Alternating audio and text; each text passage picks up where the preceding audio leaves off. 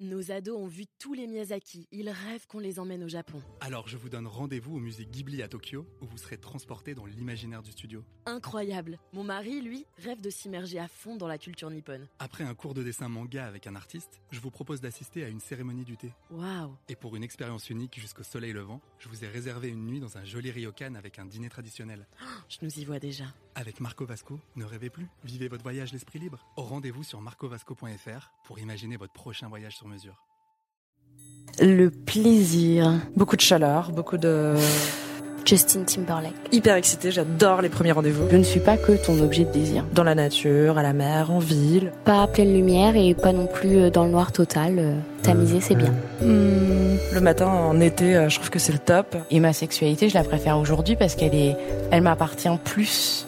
Je l'ai, je l'ai mûrie et je l'ai pensée et surtout je l'ai testée.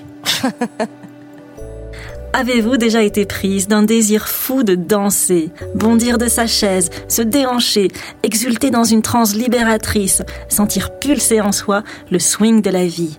Depuis longtemps, pour les femmes, la danse est un puissant moyen d'émancipation. Danser donne-t-il corps au féminisme? Et de quelle façon? Je suis Dalila Kershouch, grand reporter à Madame Figaro, et vous écoutez un podcast nommé Désir. Dans chaque épisode, je vous invite à rencontrer des femmes engagées qui ont mis leur corps au cœur de leur émancipation. Aujourd'hui, c'est la danseuse et chorégraphe espagnole Blanca Lee qui danse avec nous, avec les mots, avec l'amour. C'est une dancing queen inclassable. Elle a dirigé Beyoncé, dansé avec les Daft Punk ou encore chorégraphié les films de Pedro Almodovar. Elle a fait swinger les mannequins de Stella McCartney ou de Jean-Paul Gaultier. À travers ses spectacles, au fond, elle a exploré la féminité dans toutes ses dimensions, à la fois mythologique et numérique, glamour et androgyne, urbaine et primitive, disciplinée et sauvage. Bonjour Blancali. Bonjour. Vous êtes née à Grenade, en Espagne, dans une grande famille de sept frères et sœurs. Ça dansait comment à la maison, Blanca? Ça dansait beaucoup parce que bon, on était en Andalousie et qu'en Andalousie, on a beaucoup l'habitude de faire vraiment la fête. Et quand on fait la fête, ça veut dire on danse. Et les femmes de votre famille, elles dansaient quoi? On danse tout, hein. on danse la musique comme, comme, tout le monde. Et si on met la musique qu'on aime, on va danser. Mais quand j'étais petite, on dansait, on chantait beaucoup les chansons un peu populaires, les, les flamencos, des choses comme ça qui sont un peu dans la culture aussi andalouse. Hein. Votre mère, quel type de féminité elle vous offrait à travers la danse? Ma mère était une femme euh, qui elle m'a toujours dit qu'elle aurait aimé être danseuse, même si elle a jamais l'a jamais fait, mais elle aimait beaucoup euh, bouger, elle aimait, beaucoup euh, ces moments justement où on pouvait exprimer la joie avec les corps. Et quand je lui ai dit que je voulais être danseuse, euh, elle était très contente, elle aimait beaucoup ça. Et quelque part, moi, quand, j'ai dansé beaucoup et que j'ai devenu professionnelle, elle me demandait tout le temps de danser pour la famille. Donc, euh, le plus que j'ai grandissé, le plus qu'on me demandait de, danser aussi autant que danseuse, hein, pour, pour montrer à la famille qu'est-ce que je faire et ça c'était très drôle. L'Andalousie, c'est aussi le berceau du flamenco. C'est une danse de puissance et de sensualité. De quelle façon cette énergie est-ce qu'elle a traversé la petite fille que vous étiez? Moi, la, la, danse pour moi c'était euh, depuis toute petite un besoin. C'était quelque chose qui était avec moi. Je ne pouvais pas me séparer et je savais que ma vie allait être euh, la danse. J'ai su ça très très rapidement et, et c'est pour ça que mon, mon corps était quelque chose de très présent de, depuis que j'étais petite et les mouvements et la musique, c'était ma deuxième nature. L'adolescence, Blanca, c'est aussi l'éveil de la sensualité, les premiers émois. Est-ce que vous dansiez à 15 ans pour euh, draguer, par exemple? Non, parce que déjà, comme j'étais gymnaste entre 12 ans et 15 ans, et dans euh, la sélection nationale espagnole, donc je me suis pas rendu compte, mais pendant ces trois ans, je grandissais pas. Donc j'avais 15 ans, mais j'avais encore une fille de 12, j'étais toute petite, et mes, copines à l'école et tout, c'était déjà grand, ça avait des gros seins, des corps, et c'était super femme, et moi fait ça vraiment gamine, jusqu'à un point où ma mère a commencé vraiment à s'inquiéter, et à 15 ans, j'ai arrêté la gymnastique, et c'est à ce moment-là que mon corps a développé en un an, j'ai grandi 10 cm et j'ai devenu femme vraiment entre 15 et 16 ans. La séduction, elle est arrivée plus tard alors? Oui. De quelle manière? Après, bien sûr, bon, quand, on est femme, qu'on commence à se développer, déjà, il faut passer le moment où notre corps change et, et qu'on ne sait pas où on est, et jusqu'à un moment où on, commence à, à savoir qu'on a euh, un pouvoir de séduction, non? C'est quelque chose qui arrive à un moment donné, je pense, différent pour chaque personne dans sa vie. Mais c'est sûr que moi, le fait d'être danseuse, le fait, le fait d'avoir mon corps comme instrument, et m'a toujours donné beaucoup d'assurance parce que je me sentais pas belle dans les sens physiques, je me voyais pas quelqu'un de belle, mais je me sentais belle autant que personne, autant que euh, qu'énergie. J'avais la que j'étais quelqu'un qui à première vue n'était pas intéressant, mais qui avait une, force physique qui pouvait être intéressante. Donc ma manière de séduire était plus, voilà, juste à travers euh, l'énergie, les mouvements, euh, et pas du tout euh, avec les rouges à lèvres ou, ou mes parce que j'avais pas. Donc c'est vrai que, que moi, je séduisais surtout par mon énergie. Mais du coup, danser, finalement, ça vous a permis de vous libérer de tous ces dictates de la, de la beauté, de l'apparence qui pèsent beaucoup sur les adolescentes. Oui, sincèrement, ça c'est génial, parce que j'ai jamais eu ça. J'ai jamais eu la sensation que je devais être super maquillée ou, avoir des gros talons ou des gros seins ou, ou toutes ces choses qu'on pense qui sont si importantes. On n'est pas tellement dans cette féminité, disons, standardisée mais dans une autre féminité. Et c'est vrai que c'est beaucoup à travers le mouvement et avec, euh, on a, on se sent très bien avec notre corps. Et ça te donne beaucoup d'assurance. Donc, tu te dis, c'est pas grave, j'ai pas besoin de, de, de, de, tous les restes, non? C'est, je pense que le sport, la danse, toutes les choses physiques euh, sont très importantes pour te donner de l'assurance. Et quand tu te sens bien avec toi-même et bien dans ton corps, et tu es plus sûr, et donc tu as moins besoin de toutes les choses externes qui vont faire sentir, voilà, justement, que toi es plus belle, non? Blanca, vous êtes une fille de la movida espagnole. Vous démarrez votre carrière de danseuse avec le cabaret, qui était censuré sous Franco. Est-ce que l'esprit de cabaret vous a permis aussi d'exprimer des interdits, des pulsions cachées? Les cabarets, en réalité, j'ai fait beaucoup, mais pas du tout parce que j'ai décidé de faire des cabarets, mais c'est que j'avais tellement de copains drôles qui faisaient n'importe quoi que j'ai commencé à organiser des fêtes dans lesquelles j'invitais tous mes copains à faire ce qu'ils voulaient sur scène. Et d'un coup, on, appelait ça les cabarets. Et, c'était vraiment euh, des moments de, de fêtes et où tout le monde pouvait venir faire ce qu'il voulait sur scène. Et c'est drôle parce qu'on faisait aussi le flamenco. Donc, euh, les soirées commençaient avec le flamenco. J'avais les, les, chanteurs, les guitaristes. On, faisait le flamenco très traditionnel. Et après, plus tard, les gens arrivaient. Il y avait des, des, gens qui venaient chanter, des gens qui venaient danser, des gens qui, qui venaient pour faire des numéros. Il y avait tout et tout était permis. Et c'est devenu vraiment un, un endroit, les bars est devenu un des endroits eh, les plus incroyables de la post-movida parce que c'était après la movida. Vous créez votre compagnie en 1993. Quelle place la sensualité a-t-elle vos créations Peut-être la particularité que je trouve dernièrement dans mon travail et à laquelle je suis arrivée à travers les années, et je trouve ça drôle parce que je me suis pas rendu compte, c'est que je ne vois plus la femme et l'homme dans mon travail.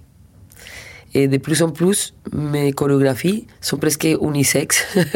Par exemple, dans mon dernier spectacle Solstice, on peut remplacer sans aucun problème les rôles des hommes et des femmes. Et je pense que ça, c'est parce que, autant que femme aujourd'hui, je pense que les femmes et les hommes, on doit avoir l'égalité totale dans notre monde. Il faut qu'on y arrive. Et moi, je suis arrivée sur mes rencontres dans la danse. Autant les filles et les garçons, ils dansent pareil, on fait les portées, que ce soit des filles ou un garçon ou des garçons. Et je ne vois plus la différence. Et ça, je trouve fantastique. Et je voudrais que ça soit comme ça aussi dans mon monde. Qu'on ne me voit plus comme une femme ou comme un homme, qu'on me, on me voit comme un professionnel, comme qui je suis, qu'est-ce que je suis dans la société. C'est drôle, des fois, on te dit, qu'est-ce que c'est d'être une femme euh, chorégraphe? Je dis, est-ce que on pose cette question aux hommes Est-ce qu'on dit à un homme, qu'est-ce, qu'est-ce que c'est d'être un homme chorégraphe? On, on, demande ça jamais aux hommes, qu'est-ce que c'est d'être un homme dans leur profession, alors qu'à nous, on nous demande toujours qu'est-ce que c'est d'être une femme dans la profession qu'on fait. C'est drôle, non? Mais voilà, je pensais à un moment où de plus en plus il faut aller vers euh, cette, cette vraie égalité, non? Oui. On l'espère, on l'attend, cette égalité. Mais ce qui est formidable, c'est que déjà, vous avez réussi à la créer sur scène. Oui, oui, c'est fantastique. En 2016, au Théâtre des Champs-Élysées, vous faites aussi danser des robots. Est-ce que ça peut être sensuel, un robot? Ça ressemble à quoi la sensualité d'un robot? J'avais fait le spectacle des robots parce que on, était et on est dans une révolution euh, des nouvelles technologies qui est en train de changer complètement notre monde. Non? De plus en plus, c'est un monde qui se transforme parce qu'on est en relation avec la machine de plus en plus. Non? Et ces machines prennent quelque part une place très importante dans notre vie, dans notre quotidien, dans notre, notre relation avec les autres aussi. Donc j'ai fait ce spectacle parce que je me posais beaucoup de questions. Je pense encore une fois comme tout le monde, parce que mes spectacles, ce n'est que je suis qu'un citoyen comme les autres, donc je me pose des questions, mais après ça devient des spectacles. Mais c'est la même question que tout le monde se pose. C'est que, wow, mon monde il change, je, je, dépends de plus en plus de les machines non, pour vivre. Et alors, qu'est-ce qui, va se passer, comment va être euh, le monde de demain? Et c'est à travers cette réflexion que je me suis trouvé à faire ce spectacle euh, avec les robots et à imaginer toutes les différentes situations que, qui pourraient être le monde euh, qu'on imagine demain avec ces machines qui prennent de plus en plus cette place et qu'est-ce que ça va être, non Et concrètement, il y a une scène dans le spectacle qui évoque justement la relation d'amour et de sexe avec les robots qui existe déjà, parce qu'il y a déjà des, des, robots qui ont été créés justement pour euh, tout simplement avoir des relations sexuelles. Donc ça, c'est aussi quelque chose qui, est très étrange, non de te dire qu'un jour, euh, au lieu de les gens aller chercher les, euh, dans la prostitution, ils vont aller juste euh, se payer un robot. Dans votre spectacle Déesse et démon, vous explorez les multiples facettes de la féminité. Et vous, Blanca, est-ce que vous vous sentez plutôt déesse ou plutôt démon Je pense qu'on est tous déesses et démons. Les femmes, on a beaucoup de facettes différentes. Ça dépend de dans quel moment de notre vie on est, mais ça dépend aussi dans quel contexte on est. Toutes les femmes, on a un côté euh, fantastique, mais un côté aussi qui peut être très euh, pervers ou, ou, difficile, non? Tout être humain peut être quelqu'un d'incroyable et quelqu'un d'horrible.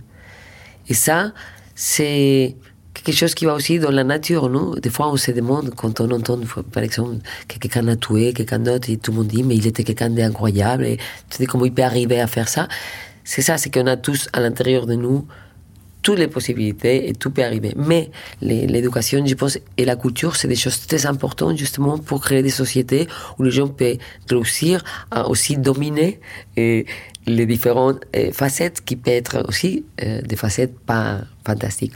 Mais dans les spectacles que j'ai fait avec Maria Alexandrova, c'est un duo de femmes dans lequel on explore justement à travers la, mythologie féminine tous ces deux côtés de la femme, les, les blancs et les noirs, les yin et les yang.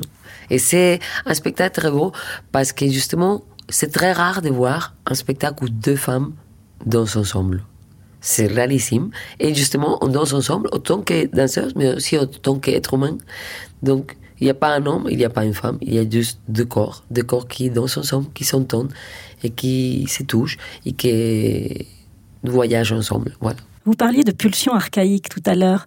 Est-ce que vous avez été déjà traversé de, de colère euh, quasiment démoniaque ou euh, très puissante dans votre vie?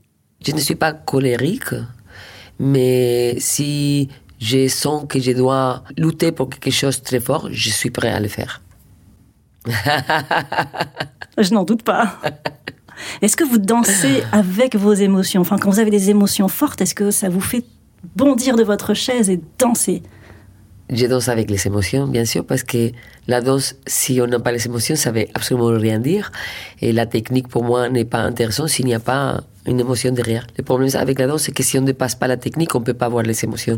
Donc, pour arriver vraiment à danser avec tout ce qui est ces, ces choses qui doivent sortir de, de nous quand on danse et de l'intérieur et provoquer justement toutes les sensations incroyables qui vont surgir dans les mouvements, on doit passer 10 ans de notre vie à étudier la danse.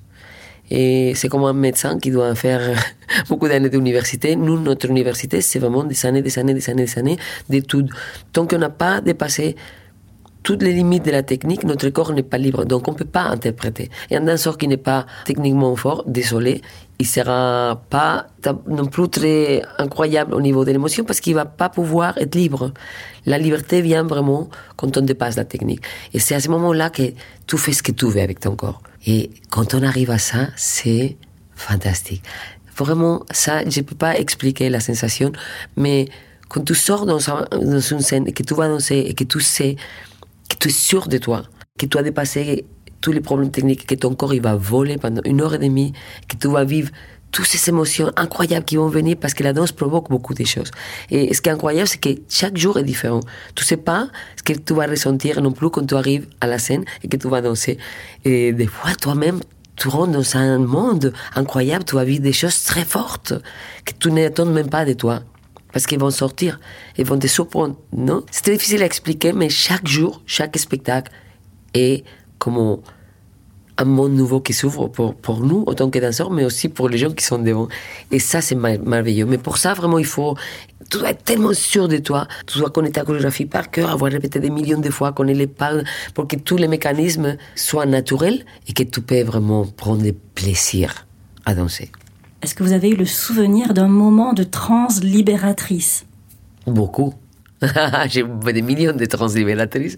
J'ai, j'ai presque un, trans à chaque fois que je danse. Et justement, c'est ça qui fait que je ne peux pas vivre sans danser parce que c'est comme un, médicament presque. Si je danse pas, j'ai l'impression que les problèmes s'accumulent, que mon énergie ne sait pas où aller, que j'arrive pas à gérer bien les choses. Donc, euh, quand je danse, je vois tout plus clair, je suis plus posé, je, je sais exactement qu'est-ce que je dois prendre comme décision. Je pense, bon, chacun trouve sa manière de faire ça dans la vie, hein, parce qu'il y a des gens qui font des yoga, des gens qui font des sports, des gens qui, qui trouvent ça juste peut-être en écoutant la musique. Et on a tous cette chose qui fait que nos esprits euh, se calment et qu'on a le temps et l'énergie nécessaire pour réfléchir aussi. Moi, j'ai réfléchi quand je danse c'est le moment où toutes les choses se mettent presque en place dans ma tête. C'est, peut-être ce qu'on appelle la méditation aussi, non? C'est, c'est, pour moi, danser, c'est, comme une méditation. Euh, je ne pourrais jamais m'arrêter de danser. Vous dansez tous les jours? Je danse, oui, je ne peux pas m'arrêter. C'est, c'est terrible, hein je ne peux pas. je pensais qu'avec l'âge, j'allais m'arrêter, mais je ne peux pas. Et je danse toujours, n'importe où je suis. Même si je suis dans ma chambre d'hôtel, je danse. Je suis chez moi, je danse. Je suis dans le studio avec les danseurs, je danse. Je m'entraîne, j'ai besoin de ça. Même si je ne fais, à un moment donné, je suis plus sur scène, c'est pas grave. Je continuerai à danser. Quand je sors les soirs dans une fête, je, je m'éclate, je danse. Il faut que je danse. Vous avez dirigé Beyoncé. Quel type de puissance et de sensualité dégage-t-elle? Énorme. elle a une puissance incroyable et une sensualité incroyable. C'est une femme euh, qui connaît très très bien euh, qui elle est. Elle est très très sûre d'elle et, elle est très professionnelle. Donc c'est très facile de travailler avec elle parce que tous les dans les, les mouvements, elle prend tout de suite. Elle est très travailleuse. Elle va aller vraiment jusqu'au bout de, de ce qu'il faut faire. Et s'il faut répéter euh, ça encore, elle va répéter encore, et, mais elle va pas lâcher. Et ça, c'est incroyable. une fois qu'elle a compris et qu'elle est sûre, justement, parce qu'elle a les mouvements dans son corps, quand on dit action, parce qu'on va filmer, euh, ou quand elle est sur scène, c'est quelqu'un qui sait exactement quelle attitude elle doit prendre, comment elle doit être dans la lumière, euh, où est-ce qu'elle doit regarder. Enfin, elle est très professionnelle et ça fait vraiment plaisir de travailler. Encore une fois, c'est c'est cette liberté qu'on arrive à avoir quand on a vraiment beaucoup travaillé et dépassé tous les, tous les limites de l'apprentissage, disons, non? La danse, c'est aussi le fait de se frôler, danser à deux, se toucher, se caresser, s'électriser. Danser à deux, c'est pas un peu faire l'amour aussi? Ah oui. Et c'est une manière de faire l'amour, mais disons que par exemple, quand nous, on danse, qu'on travaille et qu'on est en couple, qu'on répète et qu'on répète, on est dans le travail on ne voit pas le corps comme une chose sexuelle. Moi, je suis avec un danseur, on ne travaille pas de deux, on a zéro relation euh, sexuelle, ni, il y a, il y a rien de tout ça. On est juste dans le travail, et un, deux, trois, quatre, et tu me prends là, et mets la main, non, mets la main ici, parce que c'est mieux, ah non, là, ça me fait mal, tu me portes comme ça. On est vraiment dans, dans le travail, non? Et c'est juste après, voilà, encore une fois, quand on arrive sur scène, qu'on va danser ensemble, que ce travail qu'on a fait pendant tout ce temps va dégager une sensualité, une, une émotion qui va créer tous ces, tous ces rêves. Mais ça vient parce que on a dépassé encore tous les, les, travails, parce qu'il y a l'émotion qui va, qui nous, comment on va interpréter ça, non? Mais après, là où par contre, on peut avoir une vraie euh, sensation de sensualité, où on peut vraiment draguer et, et, et s'amuser beaucoup. C'est par exemple quand on va dans une soirée, on sort la nuit et on voit quelqu'un qui, qui nous attire et d'un coup on va se trouver à danser ensemble. Là oui, Là, il y a un potentiel incroyable d'échange, justement d'attirer quelqu'un par les mouvements, de draguer et d'arriver vraiment à, une, puissance euh, sexuelle très forte. Et ça, ça arrive euh, tout le temps dans les boîtes. On voit bien, non? Quand les gens se mettent à danser devant quelqu'un et que tu vois qu'il y a quelque chose, de, il y a les feux qui passent, non? Entre un couple qui se regarde, qui danse ensemble. J'adore, par exemple, dans les danses latines, non tout, La salsa, le merengue tout ça. Quand on est corps à corps, qu'on danse et qu'on est avec quelqu'un qui, qui nous séduit, alors ça, c'est extraordinaire. Là, il y a waouh, non La danse, c'est magnifique. Et toutes les danses euh, des couples euh, peuvent être très fortes, justement pour tout ce qui est euh, vraiment de la drague, non? Et qu'est-ce qu'il a de singulier pour vous, cet érotisme de la danse? C'est les corps. Faire l'amour, c'est les corps, non? La danse réveille aussi tous les sens, non? Et ça, c'est quelque chose que on peut pas, on peut pas oublier notre corps, parce que le corps est un instrument aussi pour l'amour. Hein. Vous dites dans une interview, le corps nu, c'est ce que je préfère. Le désir, c'est un moteur puissant pour vous? Je préfère pourquoi les corps nus Parce que le corps, c'est mon instrument de travail, c'est mon pinceau. Moi, je, je dessine avec le corps.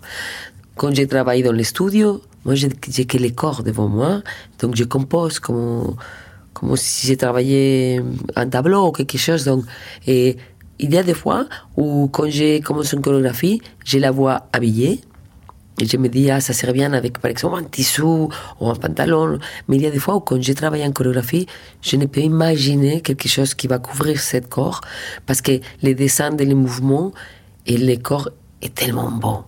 Les corps, je trouve que c'est d'une beauté extraordinaire. Et tous les corps, hein, j'ai, j'ai la chance, bien sûr, d'avoir des corps fantastique devant moi toute la journée parce que j'ai les danseurs qui ont des corps qui sont dessinés tellement beaux avec ces muscles fins, longs, les filles incroyables, les garçons incroyables, tous ces corps parfaits presque, non? Qui sont en plus très puissants. Mais j'aime beaucoup aussi tous les corps, les corps de toutes les formes, petits, grands, de trouver qu'il y a toute cette diversité dans les corps et magnifique parce que finalement c'est des jambes, des bras, un torse, une tête. Mais comment c'est possible qu'il y a tellement de millions, à l'infini, de formes différentes? Et c'est extraordinaire, non? J'adore les corps. C'est vrai que le féminisme historique était plutôt un féminisme mental, cérébral. Et aujourd'hui, on voit de plus en plus un néo-féminisme qui s'incarne dans le corps. Est-ce que vous le percevez aussi? Oui, parce qu'avant, on pensait que les femmes féministes devaient être euh, juste des, femmes comme ça, un peu militantes euh, et pas très belles. Le féminisme est, est, tout, c'est aussi les hommes. Pour moi, pour moi, les hommes sont féministes aussi. Beaucoup d'hommes, moi, je suis entouré des hommes merveilleux, des hommes qui sont autant féministes que je peux l'être parce qu'ils croient aux femmes, parce qu'ils aiment les femmes, parce qu'ils respectent les femmes. Ça, c'est le féminisme pour moi aujourd'hui. C'est l'ensemble de gens qui ont un amour pour la femme autant qu'on peut avoir un amour pour les hommes et qu'on respecte vraiment qui on est autant qu'être. Et cette, femme des féministes aujourd'hui, c'est toutes les femmes et de toutes les formes possibles, de toutes les cultures possibles. Et ça n'a rien à voir avec un look ou un autre. Donc on peut être très très belle avec les talons et blonde et, super sexy et être féministe. Ça veut rien dire. C'est pas parce qu'on a un look ou un autre qu'on est moins ou plus féministe. En quoi la danse ça pourrait aider les femmes actives modernes d'aujourd'hui à avoir plus de puissance, plus d'empowerment, plus de confiance en elles En dansant, il faut juste aller danser. Si une femme ne, se sent pas assez sûre d'elle, je pense qu'une des choses qu'elle peut faire, c'est justement un sport ou aller danser, prendre des cours de danse. Moi, je préfère euh, la danse parce que c'est beaucoup plus dynamique, parce qu'on ne répète pas les mêmes choses tous les jours. Mais le plus important, c'est de trouver qu'est-ce qui marche pour toi pour être heureuse. C'est sûr qu'il faut une activité physique dans la vie.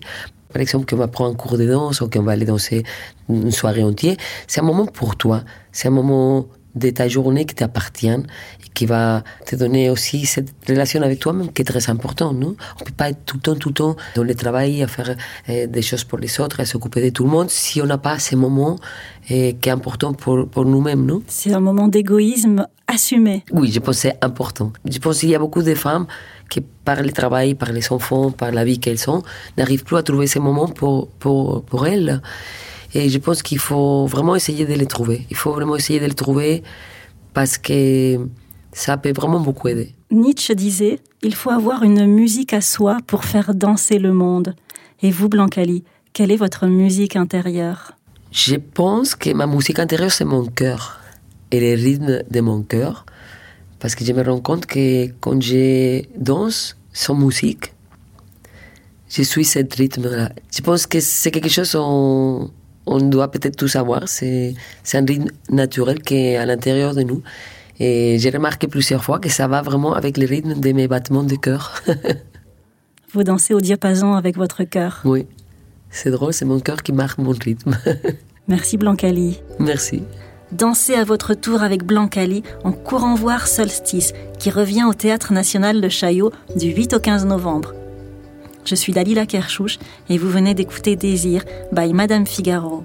Suivez-nous et abonnez-vous à l'émission sur toutes les applications de podcast iTunes, Deezer, SoundCloud, YouTube et Google Podcast. Vous pouvez aussi suivre Madame Figaro sur Facebook, Twitter, at Madame Figaro et sur Instagram, at Madame Figaro FR.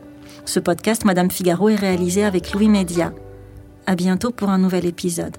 Et d'ici là, n'oubliez pas, écoutez vos désirs. Nos ados ont vu tous les Miyazaki. Ils rêvent qu'on les emmène au Japon. Alors je vous donne rendez-vous au musée Ghibli à Tokyo, où vous serez transporté dans l'imaginaire du studio. Incroyable. Mon mari, lui, rêve de s'immerger à fond dans la culture nippone. Après un cours de dessin manga avec un artiste, je vous propose d'assister à une cérémonie du thé. Waouh Et pour une expérience unique jusqu'au soleil levant, je vous ai réservé une nuit dans un joli ryokan avec un dîner traditionnel.